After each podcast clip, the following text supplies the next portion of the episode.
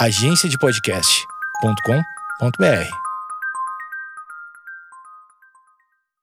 Fala, meu querido, beleza, Leusa? Aqui quem fala é Gustavo Martins, eu sou médico veterinário e esse aqui é o Zoológico, ou melhor, um quadro dentro do Zoológico chamado Vet Explica, onde eu, rapidinho assim, coisa de no máximo uns 10 minutinhos, te explico uma coisa mais pontual, mais específica, sobre alguma coisa que eu não consegui aprofundar muito em algum episódio, ou então alguma coisa que eu simplesmente quis falar. Ou então que vocês me sugeriram, como é o caso de hoje. Então fique esperto aí. Se você está ouvindo isso aqui pelo Spotify, tem a caixinha de perguntas aí, só mandar a sua dúvida, alguma sugestão de episódio, tá rolando.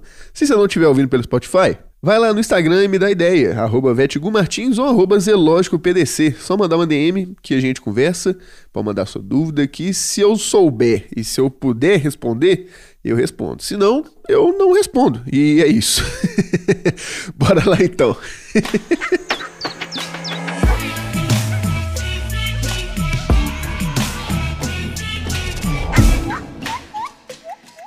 Mano, esse é um tema muito específico, imprinting em aves. Assim, eu sei que provavelmente você não faz a menor ideia do que, que é isso. Tudo bem.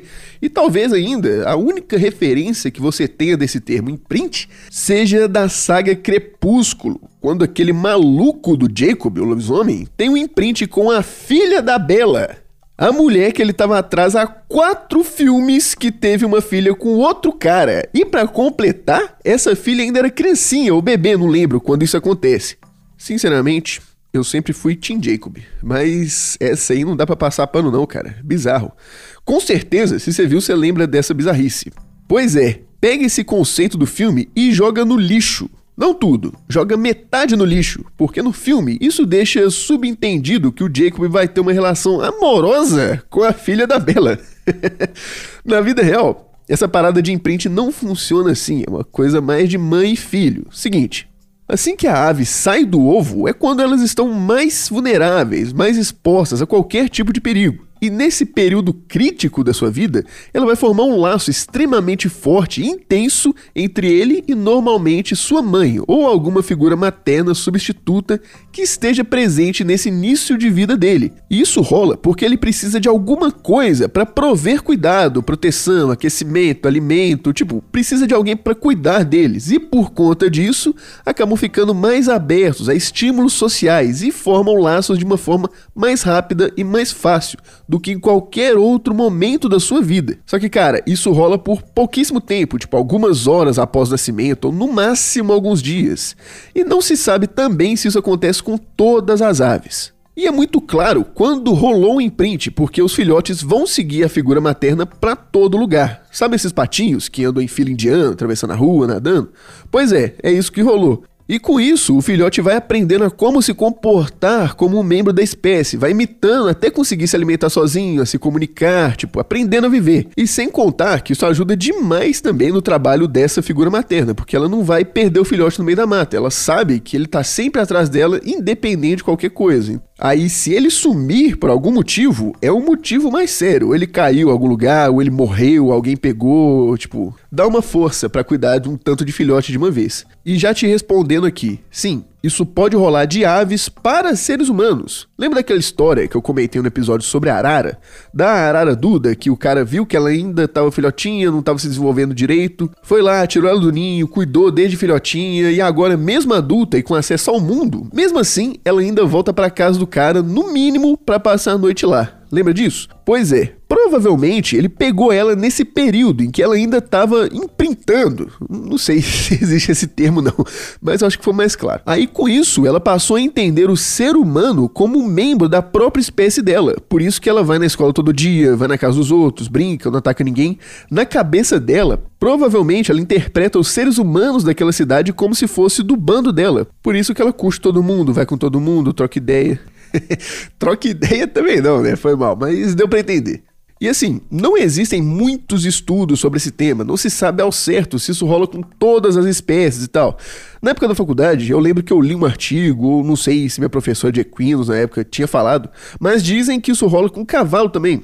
Só que é um pouco diferente do que com as aves. Neles, a gente entra na parada por querer. Vamos supor, nasceu um potrinho. Potrinho Luiz Felipe. Aí o ponto desse imprint é mostrar para ele que o ser humano é gente boa. Aí você vai lá, mexe com ele, faz um carinho, troca uma ideia, para ele relacionar a gente com algo positivo. E de quebra, já vai introduzir umas paradas para ele, tipo corda, pano, escova, para facilitar quando chegar na hora de treinar o Luiz Felipe. Mas assim, mano, sinceramente, eu não manjo muito de cavalo. Tô só citando aqui para você ter uma ideia que isso existe. Eu tô falando mais de cabeça aqui do que eu lembro. Porque, igual eu te falei antes, não tem tanta coisa assim sobre esse tema. Mas vou deixar os links aqui, caso você tenha interesse de correr atrás e estudar mais um pouco sobre isso. Mas com gente, isso acontece também? É, então, cara, não sei. Eu mexo com bicho, não sei com gente. Mas o pessoal aí fala que sim. Não da mesma forma, claro, mas tem um princípio desses. Mas igual eu te falei, pode acontecer de outras espécies para o ser humano. Outro exemplo que eu vou te dar aqui, pato. Já viu uns casos que aparecem de vez em quando de um pato que se comporta igual cachorro? Pois é, provavelmente isso que rolou. Ele deu imprint do cara e ficou nessa o resto da vida, porque ele não aprendeu a ser independente. Mas é isso, manos. Doideira, né? Inclusive, Alexia, muito obrigado pela sugestão. Arrasou. S2 coraçãozinho pra você, meu amor. É minha namorada, tá, gente? Não tô dando em cima de ouvinte, não. Relaxa que tá tudo certo. e outra coisa muito importante. Para fazer episódio resumidinho, assim, eu acho que esse aqui vai dar nem 10 minutos, 8 minutos, 7. Eu resumo muito, assim, sinistramente muito. Então acaba que muita coisa fica de fora. É mais para você ter uma ideia que existe a parada e tal. Então, se você quiser saber mais sobre isso, vai pesquisar direito, tá? Vou deixar os links aqui, caso você tenha interesse, na descrição. Vai lá, não fica só nessa aqui não, demorou? E lembrando aqui, querido, se tiver sugestão de tema para os próximos episódios, só dá ideia, ou na caixinha aqui no Spotify, ou lá no Instagram, arroba ou arroba PDC. Também tem aquela rede social, Threads, que chama, lembrei. E é isso. Show? Um beijo, muito obrigado por ouvir até aqui. E outra coisa, outra coisa, tá quase esquecendo. Meu desafio aberto de jiu-jitsu tá rolando, viu? Pode vir, mas vem tranquilo.